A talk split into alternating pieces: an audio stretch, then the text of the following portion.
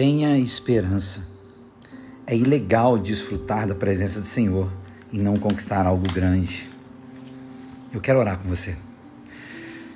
Meu Deus, obrigado por me dar o privilégio de entrar na tua sala do trono como um adorador. Por favor, ajuda-me a nunca perder de vista o porquê de eu ter recebido esse grande privilégio.